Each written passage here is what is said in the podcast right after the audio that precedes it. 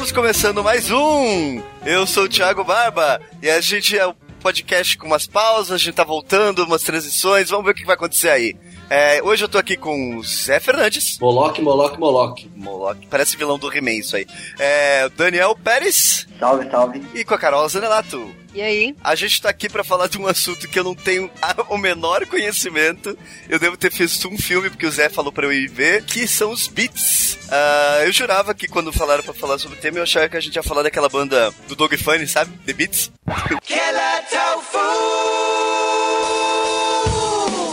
Pô, é legal esses caras, velho. é, Conta sim, o... E Mingau Matador. Ai, o Mingau Matador. E por curiosidade, o Dog Funny tem várias referências aos beats. Sim. Os próprios beats. Bom, a gente vai falar isso daqui a pouco. Pera aí. É, e-mails, comentários, a gente já volta aí. E corta pira.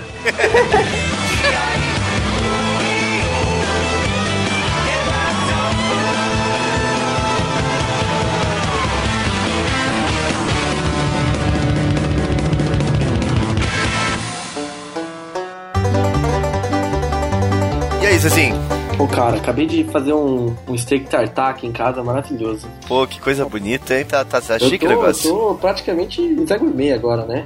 Vou sair, da, é, sair das minhas raízes da, da, da cozinha de sobrevivência e tô, tô, tô cheio de colocar alcaparra, é, postagem de Porra, alcaparra é bom. Coisas, né? É, tá, tá uma viadagem, né? Mas tá tudo bem, né? Em Bom, São bom. Paulo, né? Muito bom. Eu comi agora há pouco um, um brown de chocolate branco com limão que a Carol fez, que tá uma Eita, delícia. Porra, a gente podia ter se É, juntado e ia ter sobremesa. É, pois é, ó, eu, eu fiquei com vontade de ser steak tartar, vou te falar. cara, hein? eu fiquei sem sobremesa. E agora? E, Ah, puta, vem pra cá.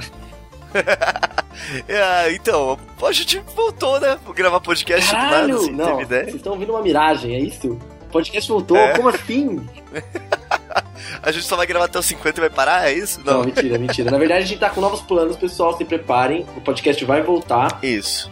daquele jeito, né? Vai, vai voltar.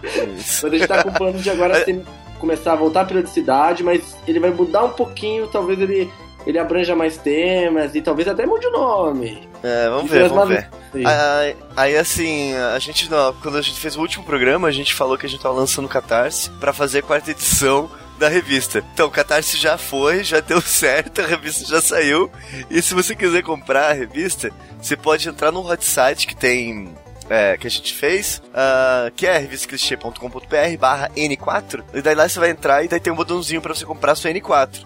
Ah, aí se você quiser as edições antigas também, aí você tem que ir na nossa loja, porque não colocaram o botão ali, né? Ô, alô, sei quem- Webmaster. Webmaster. É, né? É, não, não é, mas tudo bem. Vamos. Aí, bom, aí você vai na, na, na loja, no site da Revista Clichê, na- no- a gente tem a nossa loja lá, daí você consegue comprar as edições antigas também. Então, ficou lindona essa edição, tem, tem muita coisa, são 20 perguntas que a gente fez é, para designers, pessoas que trabalham na área. Ahn, e daí chamamos 20 pessoas para ilustrar e tal. E ficou muito bem feita. A capa do Renato Fettini tá sensacional, cara. A revista Eu, é eu, eu sensacional assim, me mesmo. surpreendi, viu? Achei que não ia ficar tão boa assim, não, viu? Bem boa, Pois é, bem pois boa. é. E lançamos, né, pessoal? O clichê assim, demora, mas sai. Tarda, mas falha, não falha. Tem que tarda, mas não falha. A gente assim, sempre, a gente tá sempre com você do seu lado. Do seu lado. Agora aí, ó, sentadinho, a gente tá aqui com você. muito bom, muito bom. É, e aí, teve. Você quer falar alguma coisinha aí, Ah, só agradecer o pessoal que comentou. O pessoal gostou muito de, de a gente ter falado da trilogia do design, né? Que foi o nosso último episódio. O Rodolfo Bicário Uhum. fez um. Até até colocou um, um textinho maneiro ali, da opinião dele. Uhum. É, e, e o Fatinho também polemizou lá com o post da Caiu. né, né, não, ele só falou que os comentários são ótimos. É, Mas eu achei a boa a, o adentro dele. Urbanização, junção digital é, e real, governo aberto, apropriação da cidade. Você quer um episódio sobre Matrix? muito bom, muito bom. E o Certo. Rodolfo falou pra gente, né, que talvez o, o, o cast de design não tenha um potencial pra atingir tanta gente. Então, a- é, as pautas mais abrangentes acabam sendo interessantes pra todo o resto do público. Uhum. É, na, é, na realidade, é, é uma crítica que a gente mesmo acabava se fazendo, o fato de a gente tentar sempre falar de design, assim, sabe? É, não, não, não ge- generalizar nos assuntos, mas é, às vezes vamos vamos ver o que vai acontecer, mas é porque realmente é muito complicado falar de design sempre, organizar pauta, organizar convidado, conteúdo, se preparar. Então, vamos ver o que vai sair, vamos ver o que vai Eu dar. gostei do comentário dele, né? Ele falou assim: é, as pautas mais abrangentes acabam sendo interessantes para o restante do público, mas é uma pena que a maioria dos podcasts do Brasil estejam virando programas parecidos. Em uma semana trata de Uhum. culinária, na outra conversa sobre capitalismo, e na semana seguinte discutem Capitu, traiu mesmo Bentinho ou não. Cara, pior que eu queria muito falar sobre esse tema, viu? O Capitu, Bentinho, Machado de Assis. Sacanagem. A gente podia, a gente podia falar sobre essas dúvidas. É, que, por exemplo, eu acho que o Eduardo traiu a Mônica. Eu sempre falo Cara, eu isso. o gosto Eduardo muito dessa Mônica. teoria, hein? Sou muito fã dessa É. teoria. Eu acho que ela merece, mere- merece. Vamos fazer um podcast sobre traição? Uh, Deixa. A, gente pode fazer um podcast sobre, é, sei lá, a- a- amor livre, que daí a gente entra com o assunto traição também. Porque a traição depende de um, de um outro conceito pra existir, entendeu? É, como? Qual outro conceito? Tipo, é. Como que eu posso explicar isso? Ah, deixa pro, pro programa. Outro dia fala pelo gato. Ah, hum, Tá, vamos, vamos lá. tem um gato Chega aí de com devaneio e vamos pra essa porra de programa, né? Vamos, vamos, vamos lá. Geração Beat.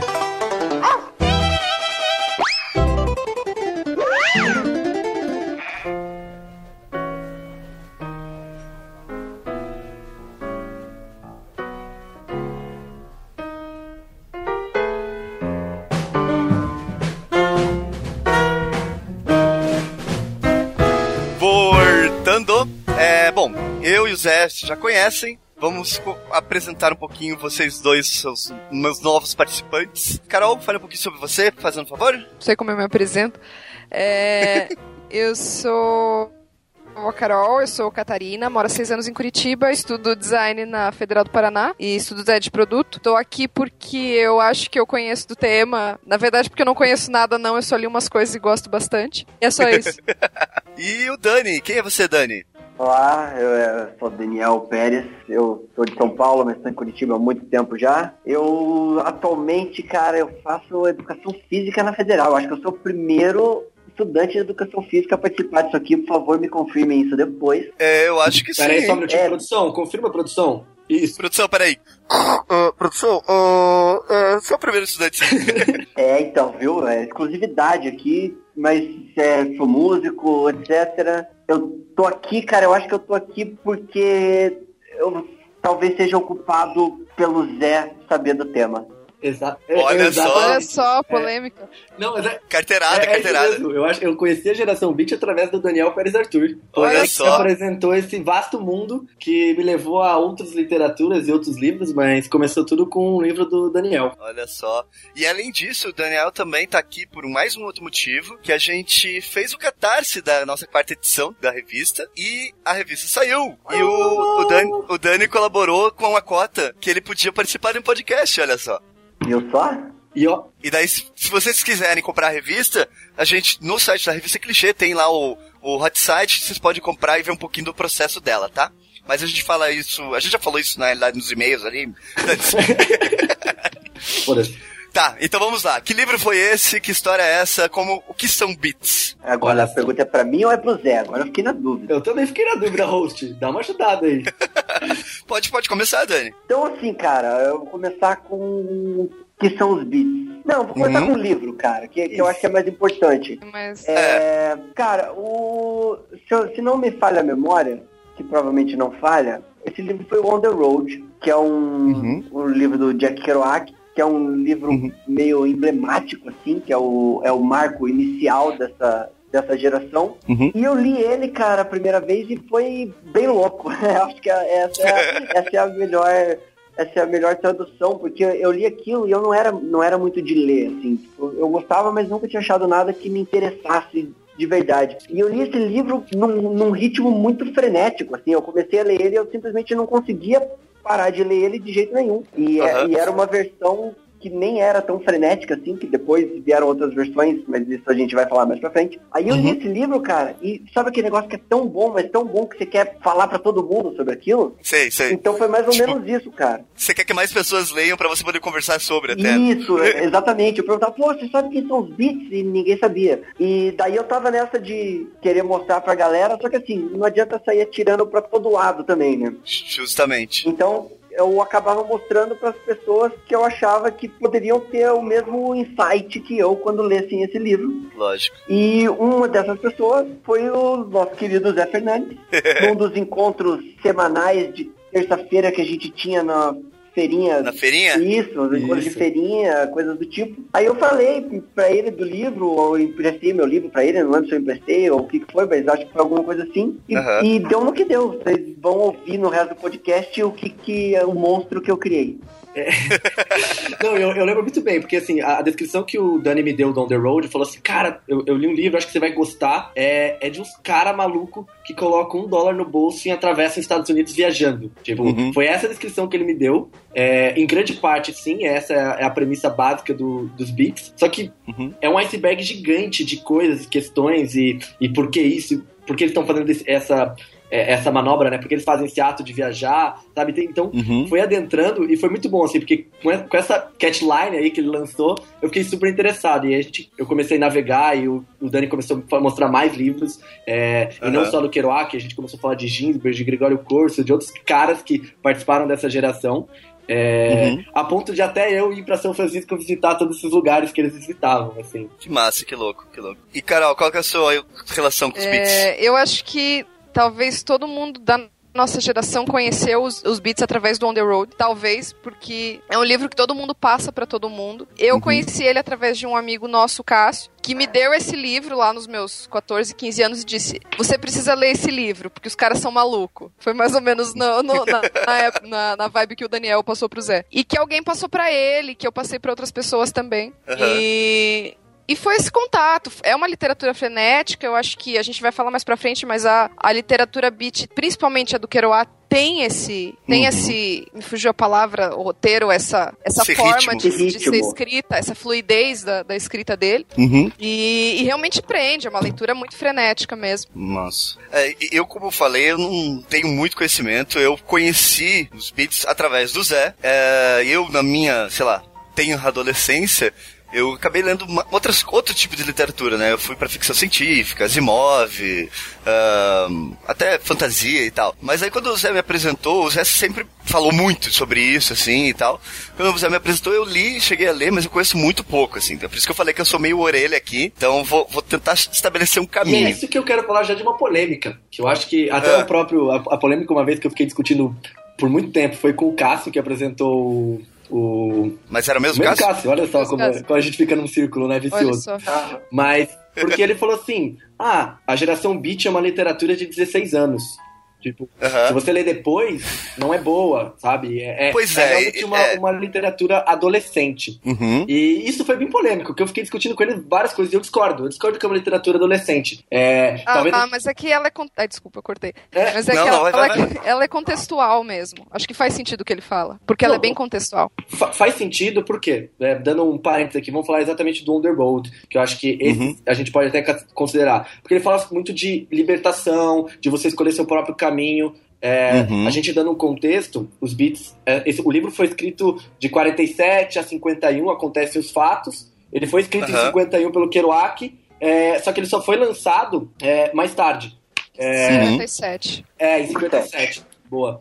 E, e aí, tipo, ele fala do quê? De você pegar a estrada, de você renegar ah, o, o American Way of Life que estava acontecendo. Uhum. É, É, então, a- a- a- desculpa, mas assim, já colocando os bois na frente, como que é carroça na frente dos bois? Carroça na frente É, eu, dos eu, bois. eu acho que uma, da uma das coisas importantes pra gente começar isso é a situação, a origem do- deles, né? De- dessas pessoas, quem são essas pessoas. E, e aí teve uma palavra que a gente falou ali da, sobre a literatura que eu acho que é uma, uma coisa que tem a ver totalmente com o movimento, totalmente com o nome, totalmente com o cenário, que é ritmo, né? Totalmente. é, eu acho que dá pra dividir em duas, em duas partes. Uma é a questão literária, o valor literário que ele tem, e outra a questão histórico e contexto que tem. A gente pode seguir por uma dessas vertentes. Que é um. Então. Uma, que uma coisa foi amarrada à outra, na verdade, né? Exatamente, Lógico. não dá pra É. dissociar uma da outra. Até Justamente. porque na época que o, o On the Road foi lançado, em 57, que deu todo o burburinho, hoje a gente lendo literaturas sobre a geração beat, eles colocam muito isso, que no primeiro momento, de 57 a 58, o burburinho foi, né? Quem são esses caras e sobre o que eles estão Uhum. escrevendo. E as críticas giraram em cima mais da literatura do que qualquer outra coisa. E depois as críticas começaram a passar mais por um contexto de época de quem é essa geração toda Uhum. e o que, o, o que todo mundo tá fazendo, né? E que isso desencadeou, inclusive, uma questão de mercado jovem, posterior, né? Que é, o mercado. O mercado americano viu potencial e. E filmes na época foram lançados como o próprio Rebelde Sem Causa do, do James Isso. Dean, que foi um ídolo. James Dean. E foi lançado mais pra conquistar esse tipo de público, pra consumir mesmo. Então, mas quem era essa geração? Então, é uma galera pós Segunda Guerra Mundial que nasceu num país que estava crescendo, ah, digamos assim, monetariamente, industrialmente, tinha um American Way of Life, que nem vocês falaram, tem, né? Esse, essa American Way. Mas o que que eles eram, onde que eles estavam, quem era, o que que eles ouviam, o que que eles faziam? É, então, cara, basicamente a, a galera inicial, é, o, o, o ponto de partida deles é, é na, na costa leste americana, né? A, a galera Uhum. estudava na Colômbia e, e- e etc. Uhum. Só que quem acabou desencadeando tudo e, e transformando essa geração foi um cara da costa oeste Uhum. que, que não escrevia, ou ele até tem, ele até tem um, um- um livro escrito, mas não era a pira dele. Ele, ele era o. o- O editor. não, não, era, Não, nem, nem isso. isso. Não é isso. Não é, não é aquele cara que é o editor Não, não, não, outros esse, livros? esse aí é o. Esse aí é o Ferlinghetti. É, isso. Não, Ah, esse aí tá. é o cara que era o, o estereótipo máximo do beat, assim, era o, era Uhum. o anti-herói total da, da galera, Uhum. que é o, o Neil Cassidy. Tá. É, que- e ele é do, do outro lado dos Estados Unidos, que é o cara louco, e ele chega em Nova York, ele, por a galera em comum ali, o, o Allen Ginsberg, o Kerouac, o Burroughs, e Uhum. por diversos nomes, é, ele chega pro, pro Ginsberg e fala, pô, é, eu quero aprender a escrever, não sei o que, e daí ele é apresentado ao Kerouac, Uhum. porque o Kerouac já escrevia antes da. Isso é importante também. Existem livros do, principalmente do Burroughs, mas do, do Kerouac de antes dessa, dessa época. Mas o- Aham. o, que deu a- o start inicial foi esse encontro, cara. Foi quando se conheceram o Kerouac e o Cassidy, Uhum. que, que aí deu um boom, porque daí era o maluco estereótipo do beat, o que, que era o estereótipo do beat? É o cara, você já falou, o cara que largava o American Way of Life, o cara que, ele, é, o, o pai dele era um, era, era mendigo, sabe? Era, é, é, era um cara Aham. que tinha uma vida fodida, assim, ele, ele vivia, ele vivia ferrado, não tinha dinheiro, mas era um cara bonito, era um cara que conquistava mulheres muito fácil, é, o cara roubava carro, era um malandro, era uma falando É, Aham. acho que aquele, aquele é clichê que você tem do escritor que tem uma musa inspiradora, o Neil Cassady foi, tipo, o muso pra todos esses caras. Pro, Com certeza. É, mundo. tipo, eles, na verdade, assim, é até engraçado, né, que o, o On The Road, ele escreve muito sobre o Neil Cassady, né, porque ele é um texto ficcional biográfico, e, Aham. e o personagem principal é o Neil Cassady, né, é, é o Kerouac Uhum. vendo o Neil Cassady fazendo as coisas e olhando com uma admiração e falando, puta, eu queria que, que- ser que nem esse cara, sabe? Olha como ele se move, olha o jeito que ele faz as coisas, olha como ele pensa, sabe? Então esse cara foi realmente, como o, o Dani colocou, um cara muito importante pra tudo isso que surgiu e tudo isso que foi feito. Entendi. E até uma coisa de contexto, na verdade, é, essa, a literatura beat ela vai colocar essa figura do outsider que existia na literatura americana desde a década de 30, que era o cara que estava à margem da sociedade, e ele era Uhum. retratado normalmente como ou imigrante pobre ou negro, que estava ali subjacente na, na sociedade. Não sei se é a palavra correta. Aham. E essa literatura vai colocar esse cara como sendo o jovem rebelde. E daí vem a Uhum. figura do, do Neil como sendo o, o transgressor todo, né? Entendi. E era um cara, e era um cara transgressor em, em diversos sentidos, assim, tipo, desde o do, do uso de drogas, assim, a gente tá falando de uma coisa que aconteceu em 47, mas ele já Uhum. tinha muita, muita coisa, muita liberdade que estourou lá em 20 anos depois com os hippies só, sabe? Sim. O lance Uhum. do, do amor livre e, e essas coisas, era um cara que já tinha isso em 1947. É, então, e isso é um ponto bem interessante de pôr. uma sociedade ultra conservadora como é a americana, né? Era, é, uma, Sim, é, uma- é um choque, né? Era, era uma época que livro era censurado, pornografia era ilegal, é, tipo, espancar a mulher era uma coisa ok, normal. ah, Uhum. Homo- ho- homossexualismo é, era crime era também. é- mental, era considerado doença Sim. mental, não era nem. Era Sim, tipo, sim. o autismo, por exemplo, na época era coisa de má paternidade. É, então você tinha Aham. várias coisas, esses preconceitos é, que a geração beat lutou naquela época, assim, que hoje ainda tem Sim. muita gente lutando, mas naquela época já tinha essa contestação, assim, sabe? Fre- Freud Uhum. era colocado do lado de Darwin, assim, sabe? Numa época Sim. não tinha diferenciação. Sim, sim, entendo.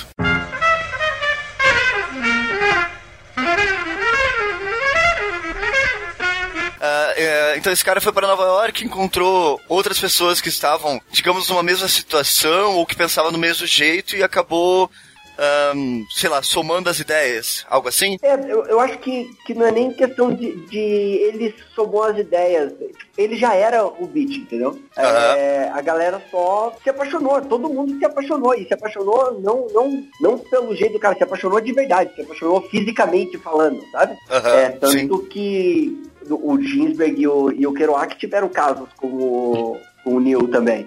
Aham. É, então foi, uma- foi uma paixão mesmo, tanto física quanto com, com o estilo de vida do, do cara. E, e uma coisa Aham. que é legal contextualizar também é que assim, a gente fala, ah, é a, a juventude da época pô, não, não era só a galera jovem, sabe? O, o Burroughs, o William Burroughs, é, Uhum. já, era, já era um cara mais velho nessa época. Ele é, ele, é bem mais, ele é bem mais velho que os outros. Ele era o Uhum. tiozão da galera, provavelmente o mais louco de todos eles, mas já era o É. tiozão. É, Aham. Então não era uma coisa só dos jovens. Eu acho que o negócio que a, que a Carol falou, que eu acho que faz sentido, é isso. É, quando, quando surgiu essa geração, quando surgiu a geração, não, quando surgiu o livro, foi um negócio assim, como se tivesse ab- aberto os olhos da, da sociedade toda para, pô, esses caras existem. Eles estão eles Uhum, estão aqui do lado, eu conheço um cara assim, mas eu nunca tinha me dado Uhum. conta, mas eu conheço um cara assim, entendeu? sim. É, eu acho que foi isso. É. Porque, quando- na verdade, quando o livro do o livro do Kerouac saiu com The Road, é, ele já tava com. Ele já tava, tipo, com 35 anos. Aham. É, porque ele escreveu em 47, ele, ele tinha 25, ele tava com 32. É, 35, né? Eu falei. É, com 30, ele tava com 35 anos. Então, ele já tava em outra pegada. Isso também foi muito engraçado, a gente pode até falar mais depois, que como foi é, eles olhando a repercussão do livro deles. Entendi, E que isso entendi. causou muita polêmica também depois, assim, como foi interpretado e coisas desse tipo. E tem uma origem pro nome, Beat? Tem. Tem. Tem. Próxima pergunta. Próxima pergunta.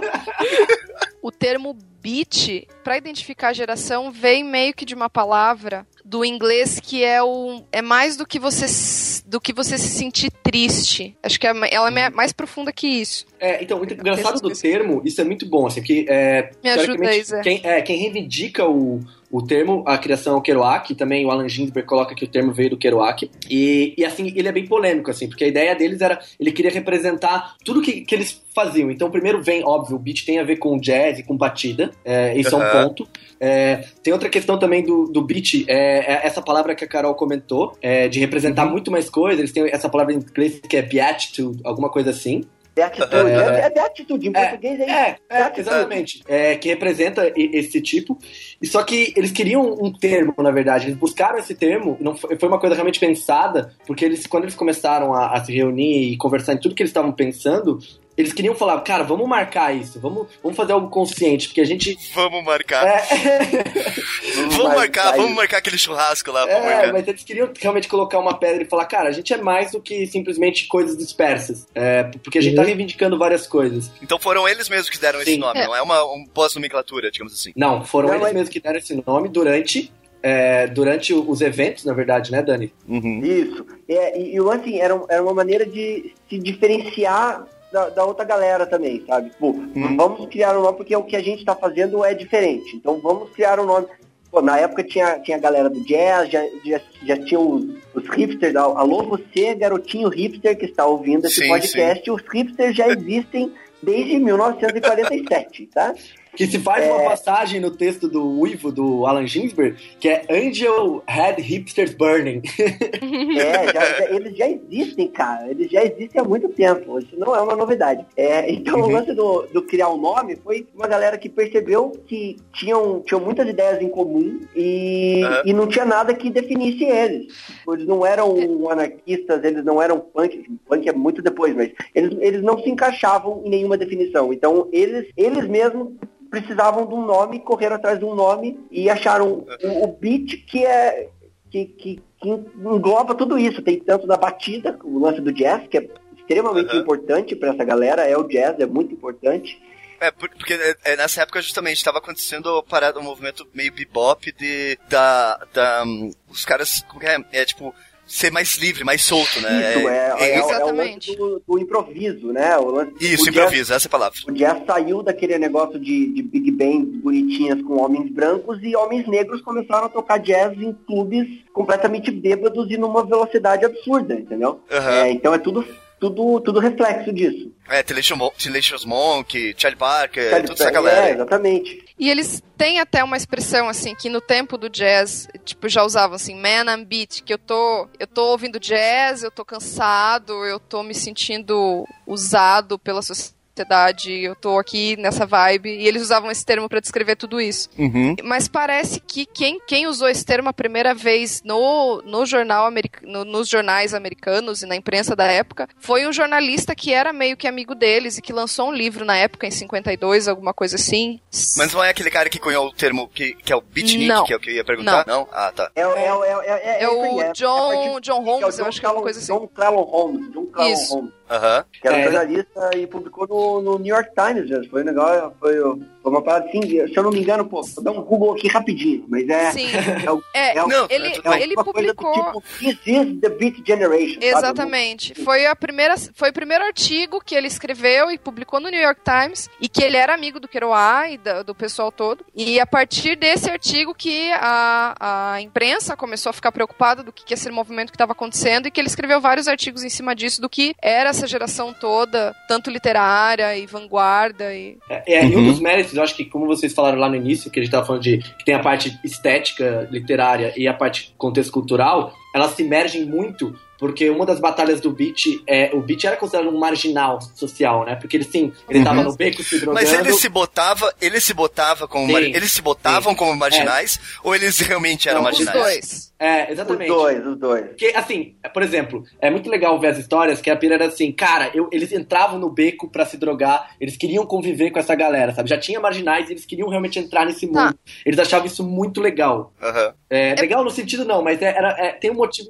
É, Eles achavam legal, sim, É, eles achavam legal. Eles achavam legal. É, eles achavam legal e tinha toda a, a experimentação das drogas. é, se- é, eles vi- viveram numa época que, tipo, por exemplo, né, Produzir, o, drogado L- e por o, aí LC vai. o, é, o LCD, eu ia falar. LSD não.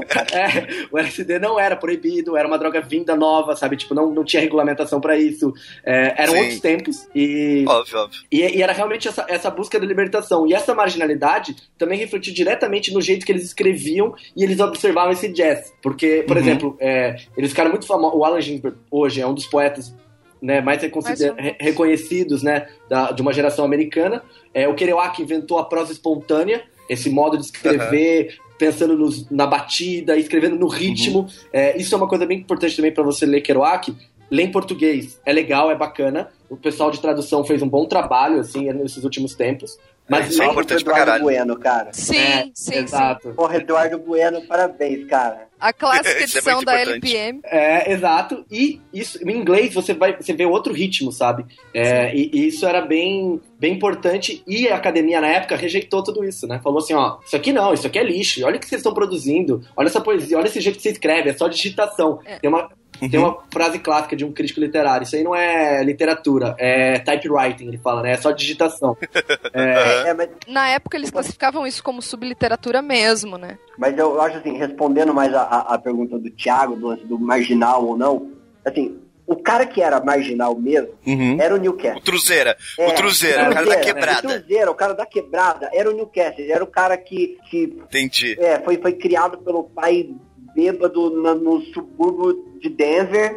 É, E daí os outros os tentaram outros- meio que emular é, isso. Não, mas é que assim, os outros, na real, todos eram letrados, todos eram de. De Estavam na universidade. Estavam numa formação numa, numa universidade grande, na Colômbia, não era uma universidade qualquer. Aham. é, estudavam teoria da literatura, eles eram escritores mesmo, eram. eram Tinha um deles que era advogado, não era? É, estudou. di- É, o É. Ginsberg fazia direito Ele na. começou com É. direito, né? Mas ele acabou se formando em letras, assim, mais ou menos de tanto que ele acabou estudando e fazendo matérias na época e entrando em contato com isso, assim. E, curi- coisa assim. e curiosidade, acho que é o mestrado ou alguma coisa, doutorado do, do Ginsberg é sobre o Cezanne. Olha só, O pintor Cezanne. É, fofo. Que também foi um transgressor da época, né? Vamos voltar lá, 150 anos atrás. É, não, mas, pô, isso eu acho muito importante, cara. Se é uma coisa, já mudando mais ou menos de assunto, mas nem tanto. Eu Aham. acho que pra mim foi muito importante e eu acredito que com o Zé tenha acontecido a mesma coisa, Carol, eu não sei, mas talvez. Os beats foram, foram porta de entrada pra mim pra muita coisa boa que veio antes e que veio depois. Então, Aham. assim, você pega o. Você pega os livros do Kerouac, ele faz muita referência. O On the Road nem tanto, porque o On the Road é aquela paixão pelo New Cassidy. O- Uhum. É um eu amo ele. romance, né? Agora você pega o, o Vagabundo dos Iluminados, por exemplo, que é um, É que é um pra mim é o melhor livro do, do Kerouac, é foda, é muito bom. É, Uhum. Ele cita muitos autores de antigamente, ele, ele, cita, por Tipo, exemplo, as referências deles. A referência isso, dele. Ele vai falando, por exemplo, pô, tem o, o Jack London, ah, tem o Uhum. Henry David Thoreau, e aí pô, e ele começa a falar um pouco de, de Zen, né, do, do, do Zen, que é uma coisa, é, essa parada do, do Oriente chegar até o Ocidente, é, é- é Uhum. mais ou menos nessa época mesmo, isso, antes disso não existia.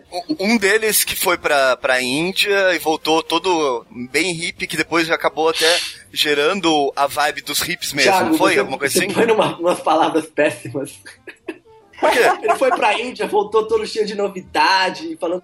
É, mas não foi isso. Mas não Não, foi mas isso. O isso cara voltou, o cara voltou todo zen com os tecidos coloridos e tal, e foi ele É. que acabou gerando o próprio hippie, não foi? Isso, mas é isso aí. O lance, o lance é assim: se, se você for pegar ó, o, o melhor escritor dessa geração, Ah. é o Kerouac. O, o, o símbolo máximo do beat é o Neil Cassidy. Agora, o cara que fez a porra toda funcionar é o Allen Ginsberg. Com certeza. É um cara que, que- Ele é o cara que você tá falando, que, que influenciou. Cara, ele influenciou. Você pega aí, continuando o lance do. do- dos beats, como o Kerouac fala de, de referências antes, e você pega coisas depois. É, você pega movimento hip, é, movimento Uhum. anarquista, movimento punk, você- vai ver o nome do Ginsberg no meio, cara. É, não, Ele até, aquela- até pouco tempo atrás, ele tava na correria com toda essa galera. Assim, o Não, Kerouac morreu cedo e tal, mas o, o Ginsberg não parou, entendeu? a Primavera de Praga lá, que é aquele episódio famoso de 68, o Ginsberg tava lá na passeata, tem foto dele lá, sabe? Então, É, foi bem ativista em todas essas questões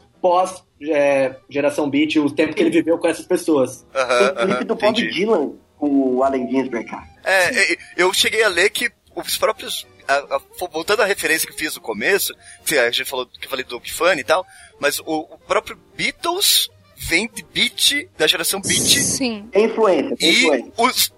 E é, é o, que eu, é o que eu li, pelo menos foi isso.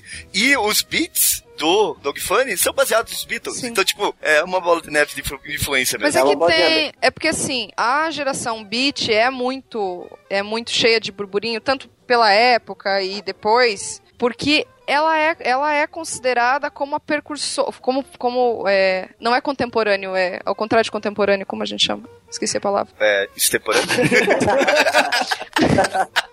Mas eles são é, é a geração beat que vai ser precursora de todo o movimento de contracultura que aconteceu no, no- na sociedade americana na década de, seten- de 60. É, porque eles vão mudar o papel do jovem naquela sociedade. Antes não, não, não existia falar de um, de um movimento jovem, de uma cultura jovem em si. Não existia isso. sim. E isso foi. Porque até, até não existia o, o termo, digamos assim, Não. jovem, não existia. Não. Né? Tipo, E daí, É. E daí vem, vem também uma coisa contextual, né? Tipo, quem são esses caras? São, Uhum. são de fato pessoas jovens que imediatamente viveram aquele pós-guerra Uhum. e estavam nesse contexto que o, o próprio Hobsbawm, que é um historiador Uhum. famoso, é, coloca como uma galera que viveu na, na época da era da catástrofe, que ele coloca, né? Que é o período de 1914 a 45, que pega as duas guerras. Uhum. E eram pessoas que não tinham absolutamente nenhuma expectativa e, e muito pessimismo em relação à cultura ocidental e- é, que elas viviam. Porque era uma Uhum. merda tudo. E ainda embalado com esse clima de, de Guerra Fria que veio depois, quer dizer, é, eram pessoas totalmente pessimistas em relação à sociedade que eles viviam. Que todo mundo Uhum. podia morrer a qualquer hora e ameaça. O medo da bomba Exatamente. atômica. E a ameaça que veio posterior, que, que incomodou tanto a sociedade, eram que os pais e que a estrutura social estava sendo incomodada porque as crianças estavam desiludidas com a vida adulta. Né? Aqueles Uhum. jovens que estavam nascendo estavam desiludidos com aquela vida adulta e não queriam aquilo. E daí vem aquela coisa de como viver, né? Por que, que pro, Uhum. pros beats foi importante como viver? é, nessa sociedade. Eu vou me drogar, eu vou me libertar disso tudo. Uhum. E daí vem, essa, vem todo esse lifestyle deles. Uhum. É uma coisa que você falou, que você falou agora uh, com relação à própria contracultura, que não é um movimento isolado. É, os beats, assim, ok, influência para frente, influência para trás, não é um movimento isolado. Tem gente mudando na arte, tem gente mudando na música, tá rock and roll aparecendo, é, design alterando a, a, o jeito que a gente vê os produtos, é tudo mudando justamente pela toda essa, essa década que foi o pós-guerra, né? E, e, o dinheiro entrando, industrialização e um monte de coisa totalmente diferente, né? Justamente, né? daí são, são, são jovens que vão em busca dos seus próprios valores ideais, né? Por isso que vem a ideia de pegar um dólar no bolso e atravessar a, a, os Estados Unidos. E daí essa galera se muda de, de Nova York para São Francisco porque já é um estado que tem é, historicamente uma vibe de ser um pouco mais liberal do que os outros na época, ele não era tão conservador assim, então permitiu esse movimento. Já em 40 já estava rolando movimentos, é, movimentos poéticos fortes ali, e que depois vai ser o cenário para todo o, o, movimento hippie, enfim. É, uhum. é bem importante esse ponto de eles saírem viajar, porque virou como se fosse a. É o ato de você descobrir coisas, porque realmente eles estavam procurando uma, um significado, querendo ver o que mais o mundo poderia oferecer, porque eles não tinham certeza. Eles só estavam vindo, eles olhavam para os pais e viam uhum. a vida, aquela vida, e aí, como a gente disse, uma, uma ameaça de eu poder morrer a qualquer momento com uma bomba nuclear, então foda-se tudo. É foda-se, eu acho que o termo bom, né? Foda-se. É, e aí e aí, ó, é o que foi inventado lá, não mentira. Mas quase. um virou pro outro e falou: é, eu tenho um novo termo aqui, foda-se. Foda é, e aí vem com essa, essa pira que eles até colocam muito, eles citam muito o Adolf Hitler e o, e o William, William Blake, né? Que é porta das a porta das percepção. Porque eles queriam abrir isso. Eles queriam uhum. é, ir além, descobrir. Então, vai, a libertação de você viajar, conhecer coisas, olhar como a, a, existem outras pessoas vivendo é, e como elas vivem, e também a parte das drogas, né? De uma libertação, uhum. de eu conseguir ver, ver além, eu entender mais a minha mente. Então, ela também tá bem ligada, simplesmente a mescalina, né? Que eles usavam pra caramba. Uhum. Eu, eu acho que é legal esse lance da, da viagem que eles falaram, que assim, é, se, se, hoje em dia já é assim, os americanos, imagina antigamente. Então, assim, é o lance de é, os Estados Unidos já ficou pequeno para eles, tá ligado? Não bastava uhum. só os Estados Unidos. Então, as viagens não são só pelos Estados Unidos. É, uhum. O Burros vai morar no Marrocos, o, o Kerouac vai para o México. Tem um livro uhum. fantástico do, do Ginsberg com, com o Burros, que chama Cartas do Iage que uhum. eles vão, um, cada um de uma vez, né? Vai, vai primeiro o Burros vai para selva amazônica do Peru para uhum. provar o Iage, que é o ayahuasca, né? É o, é o ayahuasca. É o ayahuasca. Uhum. É, e daí esse, esse cartas viagens são cartas que o Burros mandava enquanto ele estava tendo a pira dele no Peru pro Ginsberg e depois o Ginsberg vai e manda a, a carta pro Burros. Então assim, é, sabe, o, o, Estado, a gente não é só isso aqui, o mundo não é só os Estados Unidos, sabe? Uhum. É, tem muita coisa acontecendo fora. Tem muita coisa para conhecer, é, para experimentar, para mudar as ideias, para influenciar. Tem até outro livro que é, também é, é, é, o Tristeza, do Kerouac também, que é ele no México experimentando heroína. Triste. É ele triste no México. É tristeçar, tristeçar. É, tristeçar. Que é, com, é de uma mulher, cara. Ah, tá. É, mas, Pô, mas ele... que triste. é, mas tem, tipo, ele, ele escrevendo sobre efeitos de heroína e, e, e tipo... É, não, desculpa, heroína não, é morfina. É, e, então, tipo, tinha essa, essa, até essa pira de descobrir, documentar e, e contar, sabe? Tinha a ver também com, com o processo de escrita. Acho que até tem um, um, artigo bem famoso que fala sobre a geração beat, eu esqueci qual é o nome, mas ele liga muito a geração beat com o action painting do Pollock. Porque, Isso que eu ia falar, é. Que é exatamente o Pollock tinha essa é, é, a ideia, esse, o Action Paint, na verdade, vinha com a ideia de você ter que participar da obra. É, eles Isso. também tinham, e até porque o On The Road é um exemplo que é autobiográfico, a maioria dos livros tinha essa ficção misturada com a biografia, eles viviam e escreviam. Ah, o, é, Action Paint é mais uma coisa que tem ritmo também. É tipo, é, é por isso que eu falei que eu acho, acho que é uma palavra que fala bastante sobre isso, é, é justamente você ter um, um, um, jeito de você se comunicar não, não formatado, assim, sabe? Não quadrado, não digamos padronizado. assim. Padronizado. É, não padronizado, justamente. Então, Pollock, por exemplo, não é aleatório o que ele faz. Mas tem um ritmo, tem um jeito de se fazer e por aí vai. É, assim como a escrita deles. E, né? Eu não conheço muito, só tô viajando aqui. não, mas é, é, bem isso, né? A gente tava falando do próprio jazz que tava mudando de ritmo, eles que estavam escrevendo em Isso. linguagem diferente, action paint que vem, tudo no mesmo momento. É, é- a gente identifica, né, esse movimento de vanguarda, mesmo sendo nomeado de diferentes, Uhum. de É, diferentes mas jeitos e- em diferentes âmbitos, né? E, e só para contextualizar, porque a gente está falando aqui com pessoas que, que conhecem, então a gente deixa até passar algumas coisas. Um exemplo máximo desse ritmo que a gente estava falando do On the Road, é Aham. ele, ah, na versão original dele, ele é o livro inteiro escrito em um parágrafo só. Ele não tem Sim. parágrafo, não tem capítulo, não tem. E é, um, é um parágrafo do começo ao fim. Ele começou, ele sentou na frente da, da máquina de escrever e ele não parou de escrever enquanto ele não terminou o livro. Não E ele dá, foi escrito até em, em duas bobinas de papel para não Exatamente. para não ter que trocar de folha, né? Exatamente, é escrito em, em bobina, então é, é num gás só, cara. É num gás só. É, aí, mas- que eu, aí que eu tava até falando que a, a primeira versão que eu mostrei pro Zé, lá nos idos de 2000 e alguma coisa que eu não lembro, é, Uhum. ela não era essa versão. É a versão que saiu, a primeira versão que saiu, na verdade, nos Estados Unidos foi a versão com um capítulo. Porque os, já. é, porque os caras pensaram, não, ninguém vai ler isso aqui, né? que foi a, a primeira versão, que, que é a tradução do Eduardo Bueno, que foi o, o livro que eu emprestei pro Zé.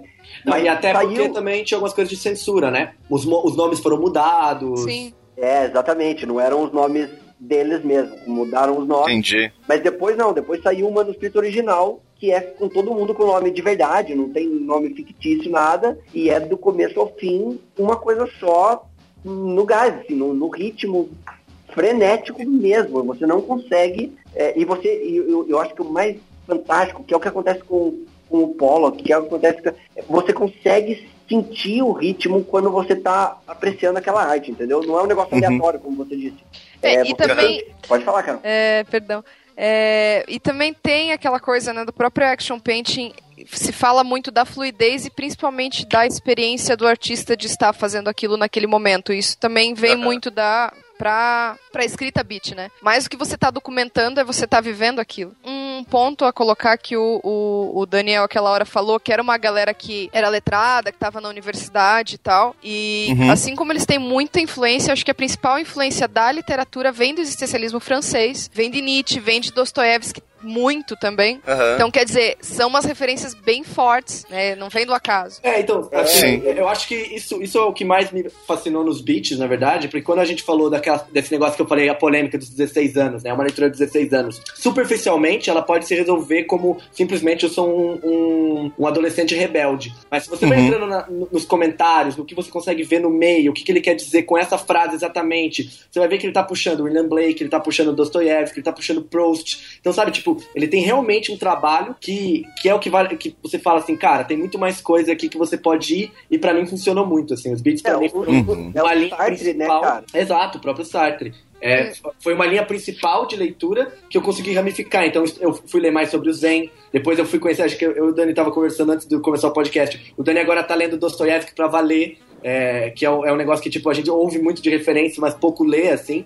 E eles estavam Sim. apresentando toda essa galera, até porque eles estavam na, na universidade, eles estudavam isso e tinham essa, esse conhecimento. Lógico. É, um, fato, um fato interessante da minha vida é que eu li Dostoiévski, eu li Notas do Subsolo, que é um livro muito marcado pelo, por eles ter colocado, ele, ele ser um marco de existencialismo na Rússia, etc e tal. E eu Uhum. li On the Road depois. E eu fiz ligações na minha cabeça entre eles, mas sem saber na época que depois ia ter todo um contexto e de que eles estavam realmente ligados e tal. Entendo. É, é, é que, mais uma vez, né? Nada. é, faz anos, faz séculos que nada é totalmente novo, né? O pessoal vai, Sim, eles absorvem justamente. ideias, é, refle- é, é, absorvem, é, pe- repensam elas, reutilizam e acabam criando coisas novas a partir do que já, já outras Então, pessoas isso é uma pensaram. coisa né? legal, porque eles realmente queriam criar algo novo e conseguiram, o que normalmente é difícil, né? Normalmente a gente quer, mas não consegue. Foi. Não, sim, o que eu quero dizer é que não é 100% É, assim, nossa. E era é, legal porque eles sabe- batalharam muito por isso, assim, sabe? Tipo, então, até Sim. tem. acho- Acho que a gente pode falar mais pra frente aí sobre o julgamento, os casos de eles estarem sido, ah, você copiou o Walt Whitman e outras coisas.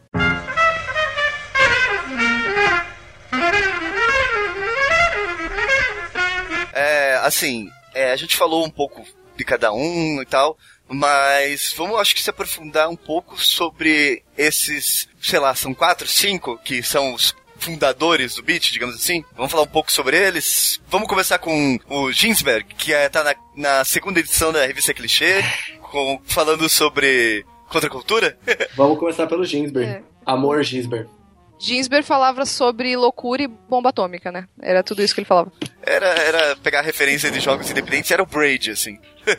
Cara, Desculpa. Ginsberg era bom, cara. É, isso é, um- é um. Os é caras são do- bons.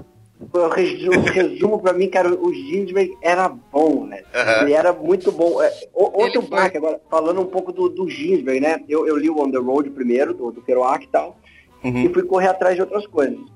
Até que, daí fui ler o Vagabundos Iluminados, li mais coisas do Kerouac, até que caiu o Uivo do, do. Ginsberg na minha mão. Cara, foi, foi outro choque.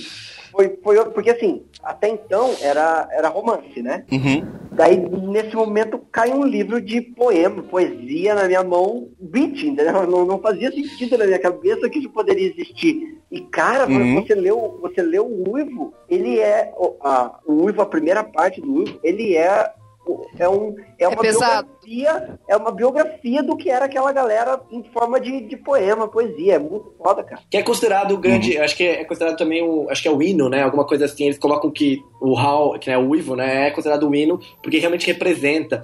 E, e cara, eu chupava o Gilbert, cara, sério. Que, que cara foda. Que cara foda. Ele é. Meu Deus. E, e até o- a- quando a gente tava falando sobre o podcast, o Zé me passou um, um, um trecho de um filme que eu não sabia da existência, mas é. que eu acho que é o Uivo mesmo, a tradução, ah, que é com o James Franco, de 2010. Excelente. Onde ele interpreta o, o Alan Ginsberg. Eu não sei se é bom, É bom. vocês já vão me dizer, mas fica aí com um trechinho dele falando um pouco do Uivo.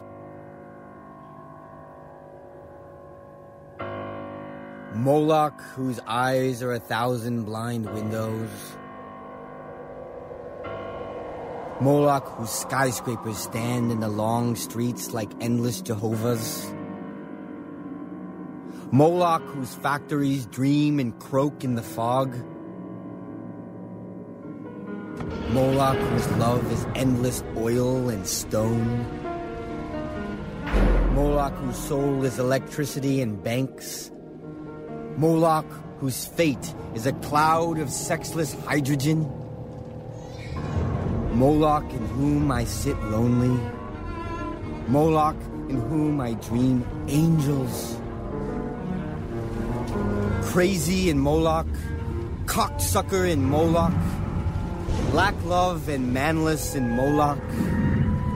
Moloch, who entered my soul early. Moloch, who me out of my natural ecstasy. Moloch, whom I abandoned. Wake up in Moloch, light streaming out of the sky. Moloch, Moloch, robot apartments, invisible suburbs, skeleton treasuries, blind capitals, demonic industries, spectral nations, invincible madhouses, granite cocks, monstrous bombs. They broke their backs lifting Moloch to heaven. Pavements, trees, lifting the city to heaven, which exists and is everywhere about us. Dreams, adorations, illuminations, religions, the whole boatload of sensitive bullshit. Breakthroughs, over the river, flips and crucifixions gone down the flood, highs, epiphanies, despairs, ten years, animal screams and suicides, minds, new loves, mad generation, down the rocks of time, real holy laughter in the river. They saw it all. The wild eyes, the holy yells. They bade farewell. They jumped off the roof to solitude, waving, carrying flowers down to the river, into the street. É bom o filme? É bom. Eu gostei. Eu gostei do filme. É, Mas, é- mas aquela coisa, lembra, a gente foi ver On the Road no cinema. E o filme é ruim. Não. O filme é Não, ruim. Não, Não, calma aí. não, Não, vocês- calma aí, calma Não. aí. O filme é Por ruim. que, que o filme Agora tá, sim. por que, que o filme é ruim? Não, porque o filme, é, o filme é ruim, a atuação meio ruim, é, é ruim. Agora eu queria, mas Só por pelo fato de vocês gostarem cara. muito, por- pelo fato de vocês gostaram muito da obra e vocês gostarem do, do- o Zé no caso que eu fui junto, Eu acho que o Dani foi junto também, não foi? Fui, fui, né? Tava nessa. É, tipo assim, pelo fato de vocês gostarem muito e nananã, vocês gostaram do filme, Não, mas cara, o filme não, é bom. A gente era o que mais podia odiar o filme, mas o filme não é ruim, não. Exatamente. O filme não é ruim, não, cara. O filme é Como mais filme, é romântico que o livro. Ele é bem mais romântico que o livro. Aham. E, e- Eu- mas e eu- esse do Ginsberg? E esse do Ginsberg, o Uivo, ele é bom ou vocês acham bom? Ele é bom. Assim, ele é bom. eu, eu- eu vou, vou falar, vou falar desse agora. Esse aí o, o papel se inverteu um pouco, porque esse aí, quem, quem, me, quem me chamou foi o Zé, falou, cara, peguei o filme do, do Ginsberg com o James Franco e vamos ver. E por que que eu acho que esse, esse filme é excelente, ele não é bom. Assim, Aham. o, o On the Road é um filme ok, vai, se, for- se você for comparar com o livro, obviamente, ele é muito mais romântico, bababá, bababá. Só que o, o, o legal do filme, o Uivo, porque o, o que que é ele? É o James Franco lendo o poema. Uhum. É, Entendi. parece tipo, oh, porra, que maçante, mas, mas não. É, É, é o James o poema é Franco. sensacional. É, então, é o James Franco. O filme é o James Franco lendo o poema O Uivo. É, e eles E- colocam também as cenas do, do julgamento, né? Que acho que é uma história legal de trazer, que no filme tem, porque o, o Ivo foi proibido, sofreu censura, e teve todo um julgamento pra conseguir ser publicado antes do On The Road, em 56. Aham. Então, ele o que, que interfere? É a história do Ginsberg escrevendo o poema, ele no julgamento e, e no meio a leitura de cada etapa, assim. Por que, que ele foi proibido e por que, que era o julgamento? Obsceno. Ele continha Ah, palavras beleza. obscenas, ele continha Entendi, fuck entendi. cocker, cocker, essas coisas assim. A galera não Aham, queria isso entendi. pra uma, né, uma sociedade saudável americana. Entendi, entendi. É, e aí que entra o cara que você tinha falado lá, o, o Ferlinghetti, que é o, O que é editor. o editor, que é o cara que tinha as, as, as ligações políticas do negócio. Ele, que- Ele chegou a abrir uma. Ele abriu uma editora só pra poder publicar todos esses livros. né? Exatamente, que é a City Light Books, que existe até hoje É. e que o Zé foi visitar lá em São Francisco. Que louco, que louco. Vai ter a fotinho do Zé aqui no. Ah. Depois eu conto um caso nessa City Lights que eu achei ótimo. Mas continua. Dani. Só. É, então assim, daí, pô, che- chegou o Ginsberg com, com o Uivo, né? Que, aí a gente tá falando do filme, né? Já voltando. Então, o, o que eu acho que, que acertaram, eu nem sei quem é o diretor desse filme, o que é um problema, eu deveria saber. É, que, que foi muito acertado, cara, foi esse lance de você. Ele pega o James Franco, que é, que é muito bom, cara, é, e Uhum. ele realmente ele, ele encarnou o, o Ginsberg, sabe? Ele, Aham. ele virou o Ginsberg. E É que o James Franco ele tem um pouco dessa vibe, na real. Assim. ele tem então, bastante tipo, eu acho, que ele, vibe, né? eu acho que ele se identificou um pouco com isso. Completamente. Os caras meio viado e tal. Ele achou massa. É, Eu achei engraçado, só falando até do James Franco, tem o, tem o host dele do. ah, no Sim. College Humor. No, no. Ah, esqueci o nome do canal. Comedy Central. Central. É, e daí os caras falam que ele, qualquer buraco ele tá dentro, assim, tá, tipo, qualquer coisa não tem problema. Que assim, é o sabe? Alan Ginsberg E, tipo, também. Ele, provo ele, ele Então- promoveu orgias em Harvard, tá Por ligado? isso, Com por, isso que eu achei, por isso que eu achei genial quando você me passou o vídeo, que eu falei, caraca, é o James Franco fazendo o Ginsberg, que engraçado. Ele encaixou muito bem, cara. Ele encaixou Que legal, legal. perfeitamente nesse. Aí, Então, falando do, do Ginsberg um pouco, cara. Pô, era um, era um velho maluco, cara, basicamente. Ele nem era velho ainda, mas é, Aham. ele é de 26, se eu não me engano. É por ali, naquela época. Aham. Então, pô, nessa época ele já tinha. Ele tava com uns 20, 20 e poucos anos. É que ele E é era o cara mais que- velho de todos, né? É, o mais velho era o Burroughs, né? Ah, é verdade, perdão. Falei Mas o, Certo. o, o lance do Ginsberg, assim, ele, ele já, já tinha sido internado em clínicas de manicômio, essas coisas, sabe? Já tinha tomado um choque na cabeça, já tinha... Nossa. Tanto que o, o, o prefácio do Uivo é dedicado ao... Carl Solomon. Carl, Solomon. Que é um, é um cara que ele conheceu no... Que ele conheceu Manicômio. no manicômio e tal, e da história. Então, assim, é- era um cara que já, já era considerado estranho desde, desde sempre, sabe? Já tinham, Uhum. já tinham avacalhado com a cabeça do cara. Mas assim, aquele lance que a gente falou dele, dele até o final da vida dele, ele morreu lá pro, ele morreu em 97, morreu tipo agora, né? Pra história 97 não é nada. É, ele está envolvido em tudo. Você vai achar todo, todos os movimentos de contracultura ou coisa do tipo que aconteceram depois, ele está envolvido, cara. É, é o que eu falei, hippie, é, movimento punk, é, a, a primavera lá, é, é, é clipe do Bob Dylan, sabe? É, é um cara que a- o engajamento dele era, era esse, sabe? Trabalhar Uhum. pro. Assim, não, não estou satisfeito e pronto. Entendi, entendi. É, e, e tem um outro filme também. É, esse Isso que eu ia perguntar, se é bom o Kill Your Darlings? é, é com o David Radcliffe lá, o Harry Potter. É, esse mesmo. Que esse eu não gosto muito, é, mas é a história do começo. Como o Ginsberg conheceu o Kerouac e o Burroughs, É, uhum. E eles, ele conheceu a partir do Lucian Carr, que é outro cara, personagem até importante na, na, na história Beat. É, uhum. porque, e também foi. Aí conta também como o Ginsberg se apaixonou, foi, teve essa primeira relação sexual homossexual. E aí meio que uhum. a, a, digamos, o florescimento do Ginsberg que a gente conheceu depois, que foi trabalhar na geração. Tipo, pensar na geração Beat. É, eu não gostei tanto desse filme e principalmente porque o Harry Potter, cara, não dá, velho. Pô, ele é muito bom ator, cara. Mas não dá. Eu concordo com o Thiago, eu concordo com o Thiago, cara. Ele é o Mas, ator, cara. Não, não, eu acho que ele é bom, eu não tenho problema. Ele canta um rap lá, mal maneiro, né? No, no acho que não uh -huh. desses shows americanos. Eu acho que ele é bom, mas no filme, eu acho que ele não conseguiu. É, é porque assim, eu já te... Eu não vi, eu é, não, não, vi. É verdade, é. sim. Eu também um pouco injusto, mas eu já, o, o Hal veio antes. E eu achei o James Franco muito bom no papel de Ginsberg. E aí depois uhum. vem o Daniel Radcliffe. E assim, não achei que o filme também não, não valoriza, assim. Então eu indicaria só o Hal. Mas fica uhum, aí também, entendi. quem quiser saber mais sobre o começo do Ginsberg, tem esse filme também. É, mas assim, é, contextualizando esse filme também, o Kior Darling, ele é baseado num livro que, que foi escrito a, a, quatro mãos, foi escrito pelo, pelo Kerouac e pelo Burroughs, antes da, uhum. da geração Beat, que é, que é um lance muito legal também, que quando eu conheci esse livro, eu, eu achei fantástico, que é o lance assim, os dois escrevem juntos, cada um escreve um capítulo, então vai escrever um capítulo, capítulo 1 um é do Kerouac, dois é do Burros, três é do Kerouac e quatro é do Burros. É, uhum. Só que em primeira pessoa. Em primeira ah, pessoa, ah, e, e, cada um é uma pessoa. Então, assim, por exemplo, o capítulo 1 um termina com o Kerouac falando, porra, daí a gente foi é, ficou todo mundo muito louco e foi dormir na casa do Burros e ele nem viu a gente. Acabou o capítulo 1. O capítulo 2 começa com burros. Porra, eu acordei e tinha um monte de gente dormindo na minha casa, sabe? É, entendi, entendi. É, é, escrito a duas mãos em primeira pessoa e cada um é uma pessoa. O, o nome desse livro é E os hipopótamos foram cozidos em seus tanques. Uhum. Isso é bem legal então, também, que você pode ver como ah, eles estavam ligados com uma experimentação literária. É, eles realmente estavam experimentando, tentando achar qual seria a, a, melhor forma de fazer essa prosa espontânea, de contar essa, essas ideias. Né? Eles têm bastante experimentação e por isso que tem bastante produção também. Uhum. Mas, e aí...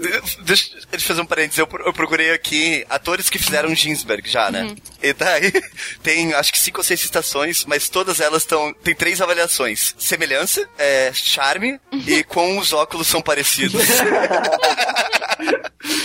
E daí, bom, só para citar então, uh, uh, de, de, de, filmes, tem mais dois filmes aqui que eu acho que interessantes que a gente já falou do. do falaram algumas vezes do Bob Dylan.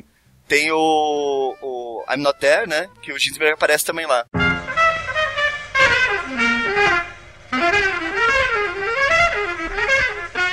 Cara, eu acho que podia falar do, do Burros. Já é, que... eu também acho, acho que o Burros é bem importante. Então, assim, o Burros como a gente tinha falado, era o cara mais velho da galera. Ele, ele nasceu em 1914, então ele era pelo menos 10, 12 anos mais velho que essa galera. Uhum. É, velho louco, é basicamente a, a, a definição do burro. Ele ele matou a própria mulher brincando de William Tell. De William Tell, eu, William eu, achei Tell? isso genial. De, de, de, colocar uma maçã na cabeça e atirar, é. ele matou a mulher, assim. Ele botou um copo d'água na cabeça dela e foi acertar o copo e acertou a cara é, dela. Exatamente. E pense nisso, ele vive com isso, ele viveu com isso, sempre. Então, tipo, até a escrita dele tem muito disso, assim, até a busca dele por outras coisas, porque, cara, ele vivia com essa morte que ele era responsável. Uhum.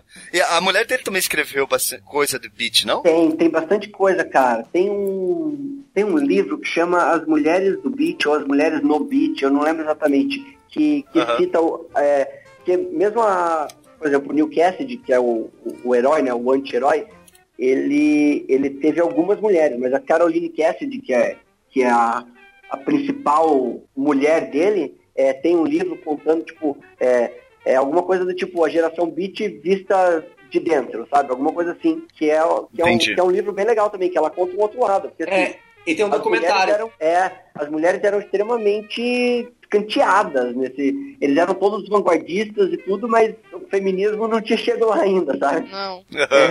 É, é mas tem uma, então... tem uma, tem uma bem famosa, assim, que é a Jane de Prime, Acho que ela é, é de prima, sei lá como é que fala. É de prima. é, ela, ela, também ela foi uma das é, poetas beats. É poetisa? Poetas? Que porra é essa? Não sei. Poetisa. Po poetisa, é, Que é, é, uma das mais famosas é, da geração beat, mas ela veio bem depois, né? É, a, a maioria da, é que, tipo, começou com esses quatro, ah, aí se estendeu mais, então depois ela veio da geração que é o Gregório Corso, que é ela, então, e tem, tem ela, tem bastante... Tem um documentário que é What Happened with Kerouac, né? O que aconteceu com Kerouac, é, What Happened with, é, with Kerouac, e ela dá, ela dá depoimento também, então ela tem também uma importância, e ela é a principal, assim, o pessoal fala que pelo menos tem esse expoente feminino, assim. É, pra quem, pra quem quiser saber mais, cara, da, dessa galera, dos beats, sem ser o, os mainstream, tem um, um, E quem tem, muito, tem preguiça de ler, que eu sei que tem bastante gente, é, inclusive a, a minha namorada, um abraço pra ela, ela não lê de jeito nenhum e eu queria, ela era uma pessoa que eu queria que ela lesse. Eu falava, cara, leia esse livro, que é muito foda, e ela não lia. Mas aí eu descobri, cara, que existe uma história em quadrinhos. O Zé tem essa história em quadrinhos. Isso. Tem, que, tem. É, que é basicamente a história dos beats e conta. É, e não fica só preso aos quatro nomes. Ele, ele uhum. cita as mulheres, cita os caras de fora também, sabe?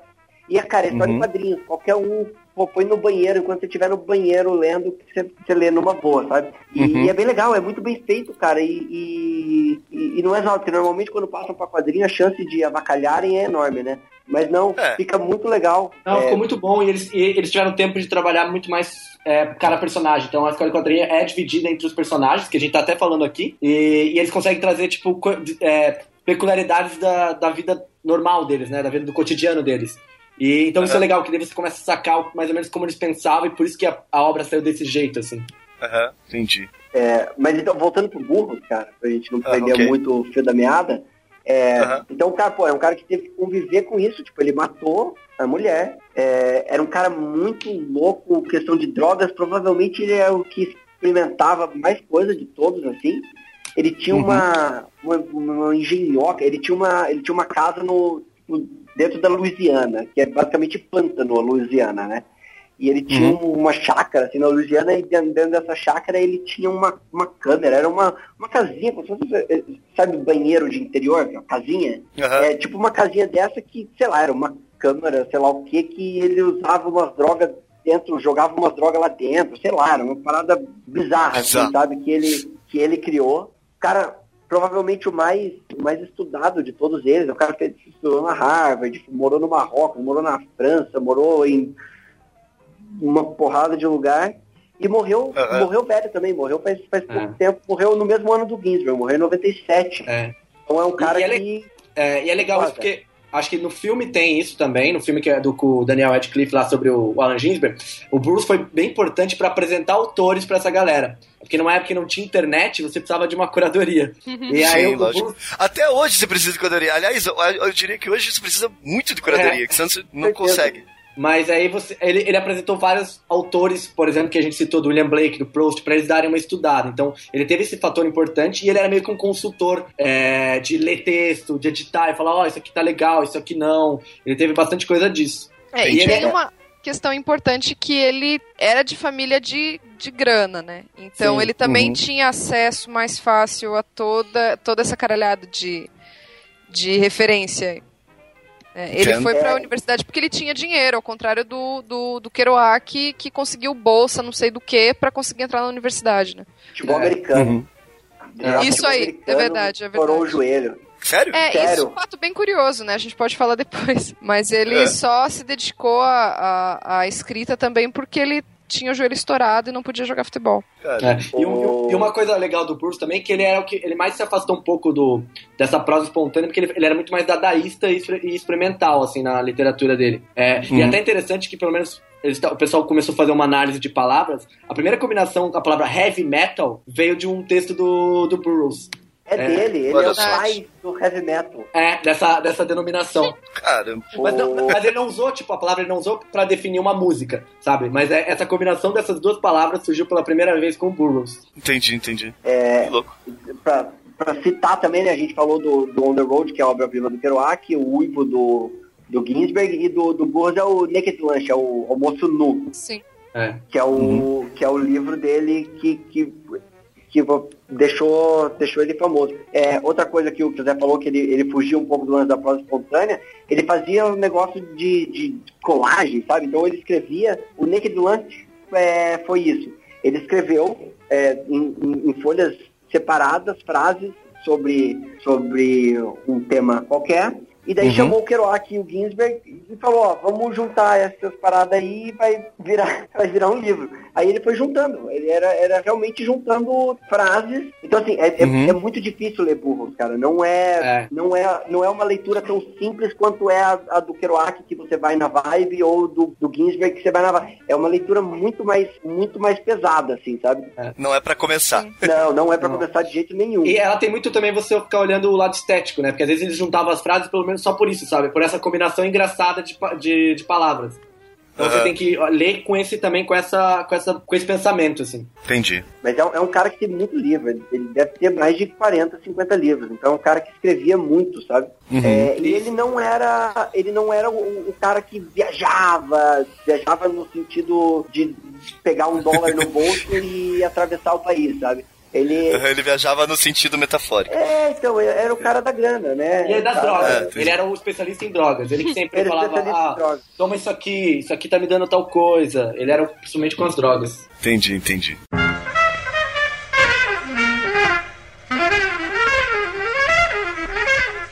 Então vamos lá. O Kerouac, ah, o Kerouac hoje já falou bastante. É, ele é um dos, um dos expoentes e escreveu On The Road e ficou mais famoso.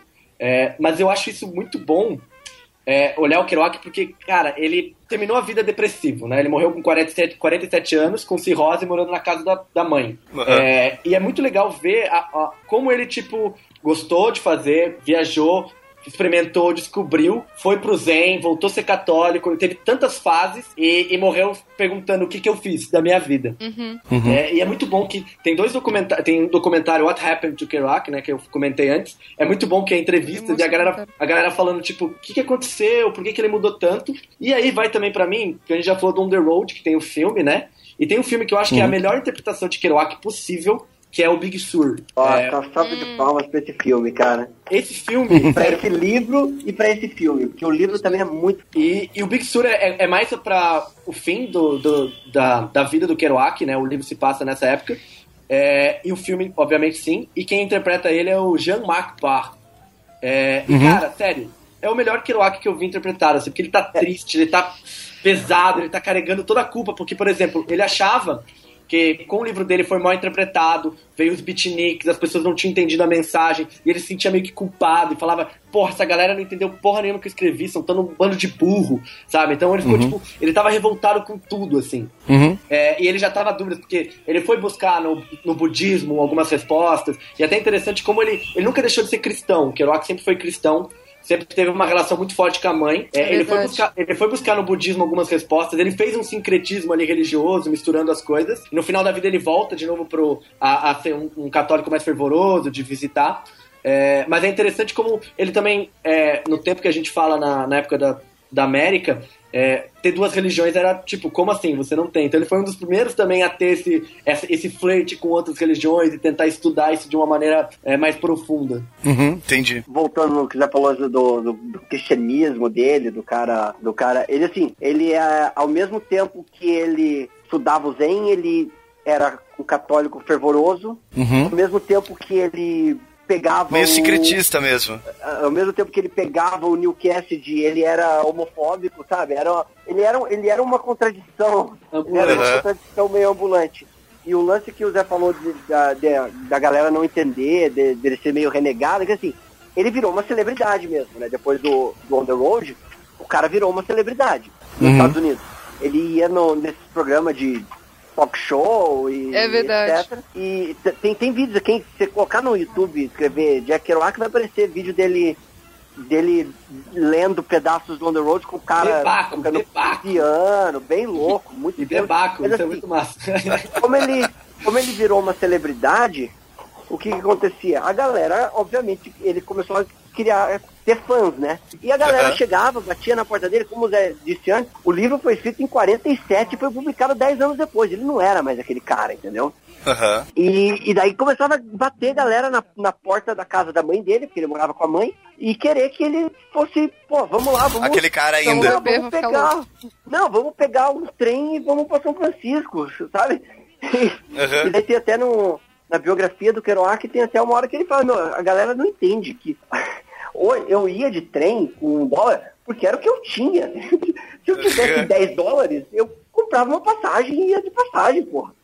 Eu, Aham. eu não. Então, Eu não, que- eu não queria trabalhar, até tem, isso é bem legal. Assim, no On The Road eles fazem vários bicos pra conseguir a grana exata. Eu preciso Sim. de 500 dólares pra poder viajar seis meses. Eles trabalhavam, conseguiam essa grana exata e iam, sabe? Aham. É, só que daí a galera meio que. Como, como tudo, né, cara? Como todos os movimentos, é exatamente isso que acontece, né? A galera pega, pega mastigado o que já aconteceu, distorce tudo, Aham. e daí, daí ele entrou em depressão ferrada, assim, porque ele não era aquele cara e a galera queria que ele fosse aquele cara, daí ele se questionava se ele não era mesmo, se ele já tinha sido ou alguma coisa assim. Se ele traiu o movimento. É, exatamente, que é quando vem o, o Big Sur, que é esse. Que é o, pô, é, é o livro dele mais, mais confessional, assim, é um, livro, é um livro pesado, cara. É um livro triste do começo ao fim, sabe? É ele querendo fugir, ele já tá famoso, ele, ele chega pro Lawrence Ferlinghetti em São Francisco, pede a cabana dele emprestada em Big Sur, que é uma, que é uma, uma cidadezinha nas, nas montanhas ali da Califórnia, Aham. e ele, e ele vai pra, pra cabana morar sozinho, ficar um tempo sozinho, porque ele não aguenta mais pessoas. Ele não é mais aquele cara, entendeu? É, então ele. É louco isso, é bem louco O isso. final da vida dele, cara, é, é, é bizarro e é triste pra caramba, assim, é bem... É, isso diz muito sobre ele, na real, assim, né? Toda essa, essa alteração diz muito sobre ele, sobre o que ele viveu e as experiências e por aí vai, né? Com certeza. É, é porque o herói dele nos livros sempre foi o Neil Casseri, né? Tipo, ele nunca era ele que tomava É, exatamente. fazia algo. Era o Neil Casseri que Aham. puxava, ele falou, vamos fazer isso, cara, vamos entrar nisso aqui. Então, Ele era coadjuvante da própria vida, assim. exatamente. É, porque ele, ele, ele escrevia sobre. Aham. Ele escrevia Apenas sobre o que ele via e vivia, mas, Exatamente. tipo, É, ele não era o gatilho de o nada. não, mas é isso. Acho que o próprio filme deixa isso muito bem evidente, né? O, Uhum. É, o o- Underwood é, deixa o isso muito o- evidente. Não, assim, pra quem não leu o livro e só viu o filme, o próprio filme é bem fiel nesse ponto que deixa muito evidente o quanto ele era realmente o cara que tava escrevendo sobre as coisas que estavam acontecendo. É, o filme tem um narrador, né? O cara tá falando sobre, justamente, contando a história dele, né? É, então, o, o, o livro é em primeira pessoa, ele vive tudo o que ele conta, mas não é sobre ele o, o livro. É. Entendi. É exatamente, Exatamente. esse o lance. E é legal como ele vive do. É, é muito, ele vive sempre do passado. Assim, ele tem um irmão, teoricamente morre logo quando ele é, quando ele é, é pequeno. E ele carrega E- essa culpa. E ele carrega isso o tempo todo. A- a- na verdade, há vários textos dele é, vem muito com culpa sempre sobre coisas, ele relembrando a mãe, ou ele podia ter feito aquilo. Ele sempre foi uma, uma, uma- algo carregado, assim. Tem uma graphic novel bem boa do João Pinheiro sobre o Kerouac. O nome da, da graphic novel é Kerouac, e ele conta a história do Kerouac específico, assim, são. Acho que são 110 páginas, é, e conta toda essa, essa trajetória do On the Road, de como ele escreveu. É, não chega até o fim da vida dele, chega até o meio só. Mas é, é uma boa pegada, assim, um pouquinho mais, é, é, mais aprofundada que o Os Beats só, né? Que também tem um capítulo sobre ele. Entendi, entendi.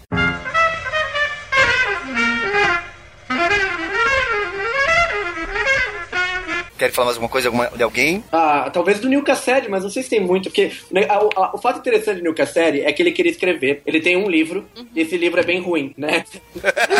É, e, e- e esse livro Eu não chama... li esse livro. Cara, não Qual que é o leia, livro? nem, nem perco tempo, na boa. Qual que é o livro? Primeiro terço é o nome do livro, porque a ideia dele era escrever os três terços, né? O primeiro, segundo e o terceiro terço. Só que ele escreveu o primeiro terço e morreu. Ah, que É, mas, cara, é péssimo. É, é, é uma vergonha. Ninguém deveria passar por essa experiência. Isso. Caramba. Não, mas é in- interessante, assim, porque ele, ele, ele queria muito ser escritor, até porque ele tava nessa vibe, ele convivia com essas pessoas. Mas não é fácil, né, gente? A gente sabe que tem que sentar e escrever muito. É, Sim, mas ao mesmo sim. tempo, como a gente falou no começo, ele inspirou muita coisa. O Alan Ginsberg passou muito tempo. Na verdade, acho que o primeiro crush do, do Alan Ginsberg, teoricamente, foi o Neil Casseri, e foi meio que renegado. Então, tipo, o primeiro, né, coração partido foi disso, assim. É, o Kerouac também, todo o On The Road é escrito com as aventuras com o Neil Cassady, como ele chegava, como ele se comportava com as mulheres. É, então, é, essa, eu, eu acho muito foda como ele foi a chama, né? A chama. Ele até tem um termo legal, eu vou tentar achar aqui que eles falam que, o que que é o Neil mas a chama de toda essa geração, assim. Entendi. Morreu. Basicamente, morreu fazendo o que ele fazia. Ele morreu, tava... Sendo louco. É, bem louco. Ele tava bem louco, começou andando a, nos trilhos do tempo. Eu não vou lembrar exatamente agora o número, mas é, relatos de, de pessoas que, que encontraram ele logo que ele, que ele estava morrendo, diz que ele morreu falando, sei lá, 3.252. Aí diz que ele estava indo de uma cidade a outra contando quantas madeiras tinha no trilho do trem. Caralho. E daí ele, Ele morreu... já tava bem, né? Já tava bem, né? É, então, assim, ele, ele se ferrou. Com o sucesso do On The Road, ele foi o cara que mais se deu mal. Aham. Porque quando saiu o On The Road, todo mundo, pô, quem que são esses caras? Aí Porque ele já era um underdog, daí, tipo, ele continuou meio que fazendo isso, É, né? não, não, mas o, o, que aconteceu com ele foi assim, pô, descobriram quem eram os caras. E no On The Road fala muita coisa do Newcastle de que se qualquer policial soubesse, o cara tá errado, entendeu? Então assim, Puta que sacanagem. descobriram quem era o cara, meu, no outro dia tinha policial batendo na porta dele porque sabia que ele ia estar com maconha, ou com cocaína, ou com qualquer outra Que coisa. sacanagem, Então, que ele, sacanagem. ele foi o cara que se ferrou muito com o sucesso do On The Road por causa disso. É, porque Aí, ó, ele- esse, esse é os amigos que vocês andam. é, é, foi tipo isso. Ele, ele era a má influência da galera, mas ele foi o cara que se deu mal, sabe? Ele já tinha sido Sim. preso diversas vezes, mas depois disso ele começa a ser, a ser, a ser perseguido, tanto pro lado bom quanto pro lado ruim. Tipo, a galera quer procurar por quem é o Newcastle, até como a, a polícia chega. Pô, É. porque assim, no, no livro fala, pô, ele roubava carro, e assim, ele não roubava carro pra revender o carro. Cara, ele roubava carro pra tirar uma pira. É, como se fosse uma pira. Cada um quer ter alguma coisa estranha em casa. Um bichinho de estimação, alguma coisa estranha. E eu queria ter um pé de maconha. tipo, ele, ele entrava, roubava o carro, dava uma volta com o carro, pegava uma mulher em qualquer boteco, é, conta relatos que ele era um cara muito bonito, um cara muito charmoso, não sei o que, então ele pegava a mulher que ele quisesse, levava o cara ou a mulher, né? Ele, ele atirava para os dois lados, Sim, e sim. levava para um canto, beleza, fazia o que tinha que fazer, devolvia o carro. Ele roubava o carro para fazer as- o corre dele e voltava. É, e às vezes você pode olhar assim e falar assim, ah, então eles eram super amigos, né? E era tipo uma relação de amizade eterna. Na verdade, era uma coisa muito mais confusa que isso, assim. Tem até um episódio. E era uma coisa bem doentia, Não, né? é, então, porque tem um episódio que, tipo, o Neil Cassady fazia o que ele queria a hora que ele quisesse e no regrets. Não tinha regrets. Aham. Até um ponto tem, acho que o Kerouac tá mal no México. Eles foram pro México, o Kerouac tá, tipo, morrendo no México. O Neil Cassady tinha lá, ele recebeu uma ligação. E ele falou, ó, tô indo embora, você fica aí, depois eu- qualquer coisa eu vou te buscar. Tipo, foda-se, sabe? Era, era uma Aham. pira muito... Era uma coisa sem responsabilidades mesmo, assim. Era tipo a libertação. Era, era realmente um personagem a, a, a ser estudado pelos seus lados irados, assim. Então acho que lendo On The Road você fica tipo, que cara foda! E às vezes sempre você fala, caraca, mas que pau no cu, assim, sabe? Então, tipo, Babaca. que babaca. Então você fica nessa... É, por isso que também é um bom personagem, né? Você fica nessa... Aham. É, Porque ele não é. Não é, é, é, então, cara, é, é muito bom, assim, é muito, muito gostoso de você meio que adentrar na psicologia de cada um.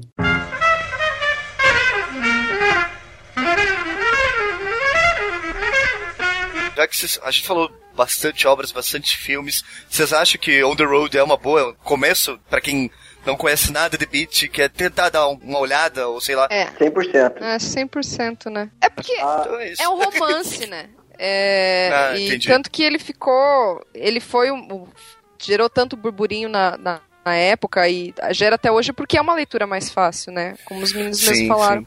Foi, foi por onde todos nós entramos. Com certeza. Nesse mundo, né? Com certeza. É, e eu até acho que se, se me perguntarem, pô, o manuscrito original ou a versão censurada, eu ainda acho que a versão censurada, pra você entrar no meio, Sim, é, sim. É mais indicada, cara, porque o, talvez. Isso não é uma loucura, né? Exatamente, talvez a versão, o manuscrito original seja uma porrada muito forte. É, outro que eu gosto bastante, eu acho que acho que foi a é um curtinho também que eu peguei há pouco tempo, que é os Cenas de Nova York e outras viagens do Kerouac. É um Hum, livro muito li ainda. curto, é um livro muito curto e ele tem tipo quando eu li ele agora faz uns dois anos, é, eu peguei e falei, caraca, ele tem a essência, sabe? Ele tem a, a, a mesma vibe do Road, só que curto, assim, poucas páginas. Então também é uma boa Entendo. indicação, acho que pra começar também vale a pena dar uma, dar uma olhada. Uhum. É, ele, Esse aí, se eu não me engano, ele é um, é um pedaço do de um, de um outro livro do, do Kerouac. É tipo um, um capítulo ou alguma coisa assim de um, de um outro livro do Kerouac que eles,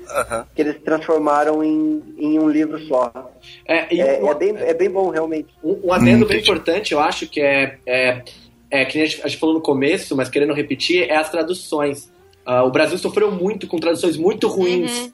do. Até hoje tem muita Não, não, coisa. mas né? é tipo. Da Nossa. geração beat. A gente teve umas traduções muito ruins. Entendi, entendi. E até engraçado, assim, o pessoal, eu tava vendo umas estatísticas, é, em 84, em 1984, o On The Road foi vendida duas mil cópias. Em 2001, que teve um relançamento, a nova tradução, que foi o livro do Eduardo Bueno, 10 mil cópias. Uhum. Então teve um salto, é, porque realmente o Eduardo Bueno fez um trabalho fodido de tradução, ele faz todos os prefácios Sim. praticamente. É, ele viajou, ele fez a mesma rota que o Kerouac fez em On The Road, sabe? Então teve um bom trabalho. E também o, tem o Claudio Wilder, é? É esse mesmo o nome? É, ele é, o- ele é o tradutor do, do Gilbert, né? O Claudio É, isso. E ele tem, ele faz uma série de palestras, workshops sobre a geração beat. Ele também é bem, bem tipo focado nesse meio e nas traduções. Mas sim, cara, on the road, porta de entrada. É, então eu acho que assim, pra, se for falar, pô, vamos tirar o on the road que ele é o concurso, vamos, vamos falar de outros só. A gente falou do Urbo, falou do Naked Lunch, mas assim, pra mim, o, o Vagabundos, Vagabundos Iluminados, o Kerouac, cara, é, é, é muito bom também. Muito, É, muito, ele, foi, muito ele que me introduziu no Zen, eu acho, que foi o primeiro livro que eu comecei a ouvir sobre o Zen, é, o Zen Budismo, então ele tem uma pegada que ele dá umas introduções, umas pitadas, é, que me levou também ao Alan Watts, que é um cara que também participa Sim. da... É, é um dos... É um estudioso, né, de... Tem várias coisas dele sobre Zen e tal, e ele participou dessa Ah. geração também, ele tava... é, brincando, né, e, e vivendo isso. É, e também foi por causa do Vagabundos Iluminados que eu cheguei nesse cara. É interessante dar uma olhada. Legal. Uma outra coisa, não sei se cabe falar, mas ah, como a gente falou, influenciou muita, muitas coisas. Vocês acham que vale citar coisas que influenciaram, é, referências pós, pós-beat e, e por aí vai? Acho que reafirmando, né, a, a cultura beat foi precursora do movimento de contracultura dos Estados Unidos, sem dúvida, e que daí repercutiu mundialmente depois. É, o que eu acho que é importante de pontuar, talvez, é que foi um movimento forte porque aconteceu nos Estados Unidos na década de 50 e, e- e teve fama no começo da década de 60 também. Porque era de uma cultura americana, então era uma cultura que foi mais fácil de ser difundida, digamos assim, era uma cultura de massa. E a indústria cultural se aproveitou muito disso. E eu acho que é por isso que a gente tem. Por isso que ela tem tanta fama, digamos assim, porque o contexto da época permitiu. É, e Entendi. até o termo beatnik, ele foi, Era isso que eu ia É, ele perguntar. foi criado pela indústria. A indústria criou o beatnik. E aí ele é um, ele é um termo pejorativo. É, até por isso a, a- a- do Doug Funny, a Julie, que é a irmã dele, ela é uma beatnik, Aham. que é pra Isso. tirar sarro, né? Porque ela realmente né, não, não era toda artista e tal, e daí eles falaram ela é uma beatnik. É, era realmente Aham. uma visão muito mais estereotipada de que seriam essas pessoas loucas, é, e foge muito do que é a essência, sabe, do beat. Aham. É algo mais comércio mesmo. É, Sim. exatamente. Ah, entendo. Entendo. Então, eles eliminam toda essa ideia que a gente tá falando aqui, porra, que eles estavam buscando uma, uma, uma literatura estética, eles, a, a obra deles estava ligada com a vida deles, tinha todo um, um, um- trabalho nisso, né? Um, digamos, um- um- um- uma forma de pensar importante. Eles simplesmente eliminam isso e só pegam que as pessoas viajavam, é, ricas. Até tem um, tem um legal que eles falam o beatnik no Brasil. Tem uma reportagem, né, acho que é do, do Globo, não sei que eles falam. Já, já existem 40 beatniks no Brasil morando numa casa no Rio de Janeiro, na Lapa. É, daí tipo, sabe, totalmente estereotipado, totalmente fora do que seria. E, e aí eles falam que para entrar no círculo beatnik é difícil, você tem que responder algumas perguntas e ser a, a, a sua alma beat tem que estar de acordo, sabe? Então, realmente um, um, deturparam totalmente o que era a ideia da literatura e do que fazer e de como pensar e, e como a marginalidade também tem que ter voz, Aham. coisas desse tipo. É, e tipo, sei lá, daí você vai pegar estereótipos como Rebelde Sem Causa, do James Dean. É, tem outro filme do Marlon Brando, que é alguma coisa de rebelde também, Aham. que eu não sei o. É, é, geração. Coca-Cola. Eu não vou lembrar agora. Mas assim, acho que É. em termos gerais influencia o fato da gente estar discutindo isso agora, né? Quer dizer, é, foi ali que ficou mais evidente a transformação da concepção do conceito de jovem. O jovem passa a corresponder a uma faixa etária, que é, talvez a gente, tá falando Uhum. isso agora. Sim. Ah, o filme do Marlon Brando é O Selvagem, The Wild One. The Isso. Wild One. Olha só. Que cara selvagem. É, é, mas é uma representação da época, né? Também. Sim. Mas, é, o- outra influência pós, né? Outro cara influenciado pelos Beatles, eu já cheguei a falar aqui do, do Bob Dylan, que tem o Ginsberg no clipe, mas o, o Bob Dylan, se eu não me engano, no manuscrito original, tem no começo, logo no começo, uma frase dele falando que depois que ele leu o livro, ele colocou as coisas na mala e caiu fora de casa e, sabe? É, é- é um livro, cara, eu, e isso que eu acho importante no On The Road. É um livro que tem capacidade total de mexer com a cabeça das pessoas. Sim. Uhum. É, é, é, um livro que vira, que vira a bíblia de muitas pessoas. Entendo, entendo. Porque ele tá falando de busca, né? É, eu acho que é, é, esse é um ponto, eu acho que por isso que a gente comenta que, ah, sim, é um livro adolescente, porque ele fala de muitas coisas. É aquela pira do mesma coisa que você vê um Into the Wild, é, depende de quando você vê, você fica na pira de sair, assim. Into the Wild é legal que ele tem uma passagem que ele mostra o Jack London, o Kerouac, o Walden, várias referências é, dessa pira de buscar coisas, né? Acho que essa era a essência. Não quer dizer que a geração, o, a geração bicho estava certa sobre, ah, é viajar, viajar é o certo, viajar vai te dar respostas. Ou, ah, não, se drogar vai te dar respostas. Era muito mais, muito mais do que isso. Era simplesmente, a gente não sabe, a gente pode morrer a qualquer momento. É, o ser humano não é não é esse não é só o céu e o inferno uh, a gente tem muito mais coisa que além do trabalhar e conquistar dinheiro e eu tô, uhum. no, eu tô perdido. Então eu vou, como eu tô perdido, eu vou tentar buscar viajando. E eles representaram isso na viagem. Para eles a viagem, é, seja é, a viagem da mente ou a viagem física, era tipo um, um despertar, um renovar. É, e aí até pode ver, por exemplo, eles foram buscar depois numa no budismo algumas respostas, porque eles viram que Sim. também só isso não respondeu. Então é, é realmente um, um caminho e, e, fala disso, dessa busca, que pode ser aplicada hoje em qualquer dia de você olhar e falar assim, eu tenho que buscar a minha essência, buscar o que realmente é, eu acredito e a minha autenticidade. Uhum. Isso aí, e Thiago, abra sua mente punk, Thiago. Liberte-se do punk, Thiago.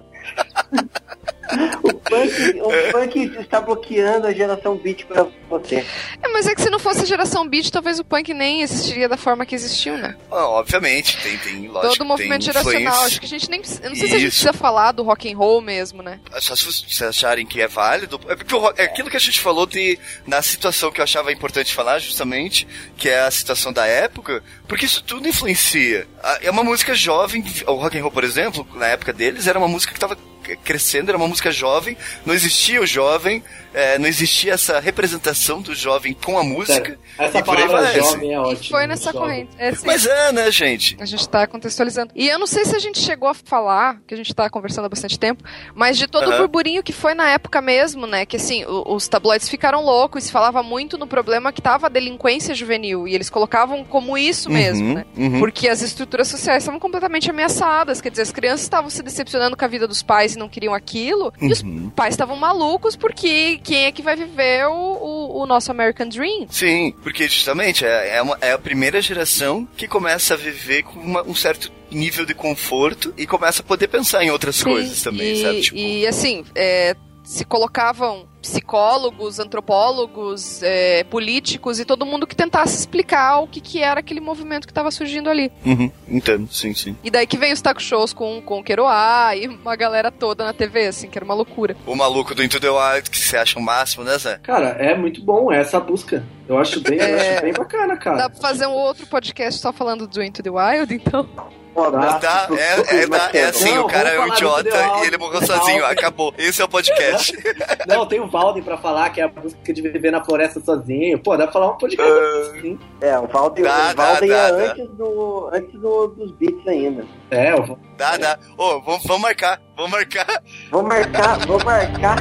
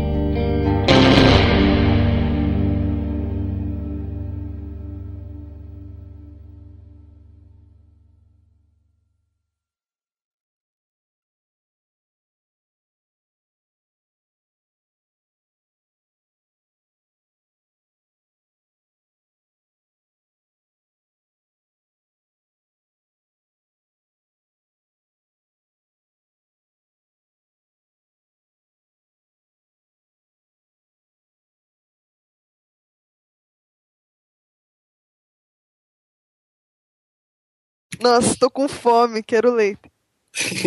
não, mentira, não quero leite, porque eu não tomo leite, mas. Acabou eu quero acabar o programa que vai passar. Eu quero acabar o programa que vai passar o trailer de Star Wars daqui a pouco na TV. Sério? Ah, então beleza, então é justo. Legal, beleza. Vocês falam muito bem. Eu só, cara, vocês estão precisando chamar mais educadores físicos pra participar. Né?